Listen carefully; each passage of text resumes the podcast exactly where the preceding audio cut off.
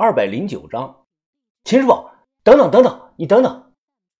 在人即将走出饭馆的那一刻，我大声叫住了他，因为他刚才说的那四个字“全部死绝”，真的把我给吓住了。一般刚认识的人不会开这种玩笑。回到饭桌上，我起身给人恭敬的倒了杯酒。啊，麻烦秦师傅，你把话说明白点。他轻抿了一口，放下酒杯。呃，一个人啊，要死的时候啊，外表和内在都会发生一些变化。呃，比如这个头发突然干枯直立，脸色是暗淡无光。呃，还有啊，他指着自己的额头中间，哎，你有没有注意过啊？你那个朋友啊，印堂这里有条这个淡淡的竖纹垂了下来，竖纹一直垂到了鼻梁之上了，那就是死相啊。呃，他之后啊，可能就是你们。你可知道在什么情况下能看到这种面相吗？我皱眉摇了摇头。哎，去年啊，报纸上登的那条新闻你看了没有啊？一家五口周末去梁山水库钓鱼。后来啊，车就冲进了这个水库，全淹死了。这一家人当时的面相就是你朋友现在这个面相啊！我脸色发白，我说我不是本地人，来康定啊就几个月，不知道这个新闻。随即我忙说啊，要怎么能解决？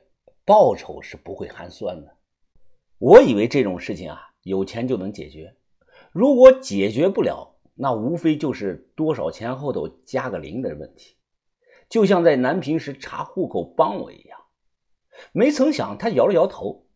哎呀，兄弟啊，我虽然看出来了，但这个事儿啊，我可没那个能力解决啊。就你们住的那个招待所，刚才我看一眼都觉得害怕呀。你现在唯一的办法就是赶紧去找那个封道长，越快越好啊。我着急的问呐，马道长一天只清醒了十几分钟。而且上次他跑了，根本就找不到了，这简直是来无影去无踪的。我到哪儿去找他呀？这来不及呀！这哦，这样啊，呃，这样吧，你在这里等上我几分钟。他大概十分钟左右才回来，手里多了个白塑料袋。打开塑料袋，他从中拿出了一大把的红绳观音吊坠，数了五个，递给我。呃，这些护身符啊。都是我送女人的，没送完，剩下的，啊，你们五个人呢，回去每人带一个，多少有点用，图个吉利吧。一个八百八十八，总共给我四千四百四十块吧。啊，你你刚才不是说不要钱吗？他这些观音吊坠都是翡翠材质的，但就是那种最垃圾的翡翠，浑身是黑不溜秋的，一点都不绿。行里人叫狗屎地翡翠，在揭阳那边批发市场啊，都是四五块钱一个，而且那个雕工是非常的差，雕的观音菩萨的眼睛都斜到了鼻子边儿了。啊，我是说了不要钱，但这可是救命的东西啊！救命的东西你就不能白得了，明白吧？这叫因果关系。哎，你不会以为这是破烂吧？我明讲了吧，这些翡翠观音啊，都是去年五月初十的跳神节上，我偷放在金刚寺的荷花灯里过了夜的。那晚那个整个金刚寺啊，所有的高僧都跪在荷花灯前念了这个平安经，寻常人想搞都搞不到啊！你还嫌弃啊？再有啊，我得了你的钱也不是自己要花，我之后啊会全捐到这个金刚寺去，这叫回向。算了算了算了，不要拉倒。看我有些犹豫，他迅速的将观音吊坠都收走了。我一把抓住，说：“我没说我不要，我要你别生气呀。”跟我回去取了钱，他大致点了点就走了，并且叮嘱我护身符睡前带好，别沾水，赶快想办法找马道长。人走后，我马上把电话打给了老郭，结果老郭说啊，他都快两个多月没有收到马道长的消息了。根本不知道他人在哪儿，而且老郭还说啊，除非道长自己回来，否则谁也别想找到他。挂了电话，我心里就开始胡思乱想了。昨天晚上晃了一眼的那个没腿的女人，是不是就是党项人祭祀的七月爬呢？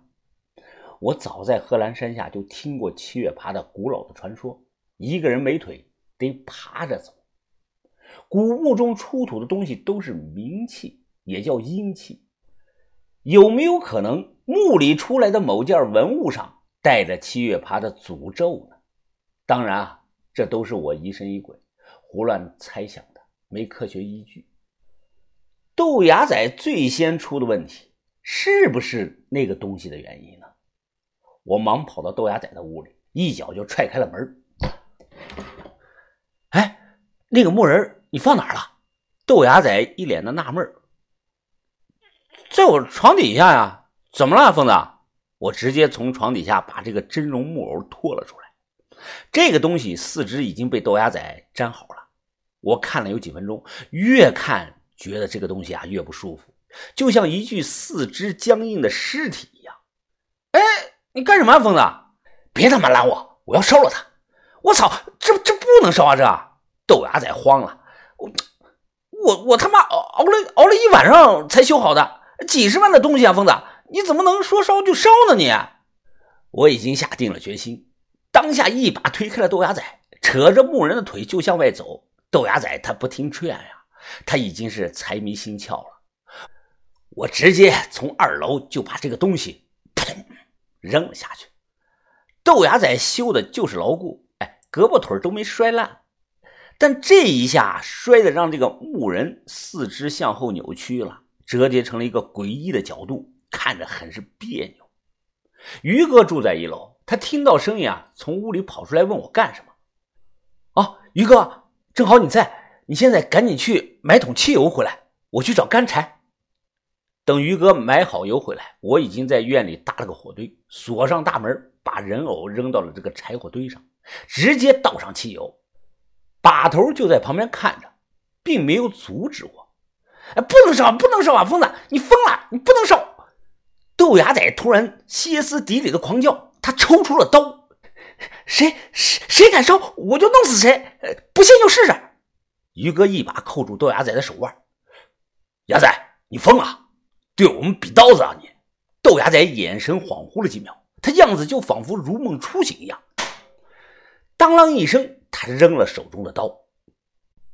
把头看了一眼，皱着眉下令说：“这东西素来不吉利呀，点火。”烧了！我打着打火机，直接就扔到了这个火堆上。干柴烈火瞬间噼里啪啦的就烧着了，火势转眼变猛，冒出了滚滚的浓烟，热浪让我们都下意识的后退着。恍惚中，我觉得眼前一幕是似曾相识。那晚在河边，七月爬也是被这样烧成了灰。不对呀！小轩突然眼神变得惊恐，哎，你们快看，怎么会这样啊？我看的也瞪大了眼睛。才烧了有几分钟，出现了个十分令人费解的现象：躺在柴火堆上的这个木偶啊，它点不着，就是光冒白烟不着火。于哥他咦了一声啊，咦，可能是温度还不够吧？都先别着急。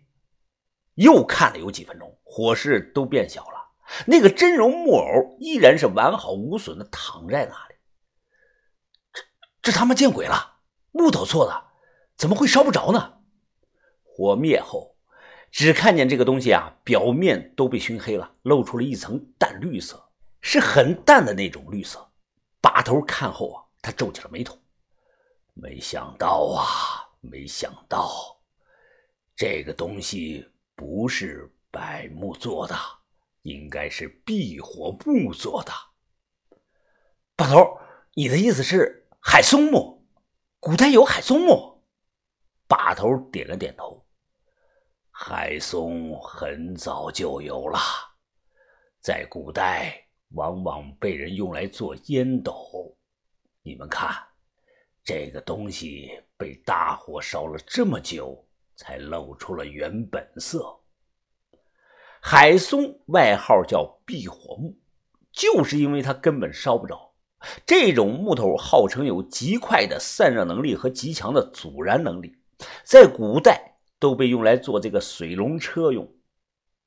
眼看太阳即将下山，我急了。不管怎么样，今天晚上我绝不想再看到这个东西。我匆忙的跑去二楼的杂货间啊，找了把斧头，下来抡起斧头，对着木偶是一顿的猛砍。砰！我边砍边红着眼睛，操他妈的，想搞我们，老子先弄死你！我模样可能是有些吓到小轩了，但我并不在乎，很快把木头人砍成了好几段。这个东西啊，没见过实物的人可能难以想象。甚至或许有年轻人认为他就是个真人身高的那个大手办，错了。谁想看看，得去那个河北博物馆，那里有两具这个东西。盯着木偶的脸，认真的看上五分钟，我保证你晚上睡觉会做梦的。我找来三个麻袋，把木偶的胳膊腿分开装到里头，随后我和于哥啊分头去扔。于哥扔到了很远的地方，而我呢，把脚扔进了一家人的菜地里头，把这个头呢扔到了村南头的一口废弃的水井里，让他身首分离，是永不相见。回来后已经是晚上八点多了，我把观音吊坠一人分了一个，嘱咐大家伙都带上，不管有没有用，就当图个安心吧。十点多，我躺下时蒙头睡觉，又做了个梦。我梦到了那口水井，井里就像开了锅一样，咕嘟咕嘟咕嘟咕嘟咕嘟咕嘟冒着泡。几秒钟后，一个长头发女人的头缓缓的就浮了上来。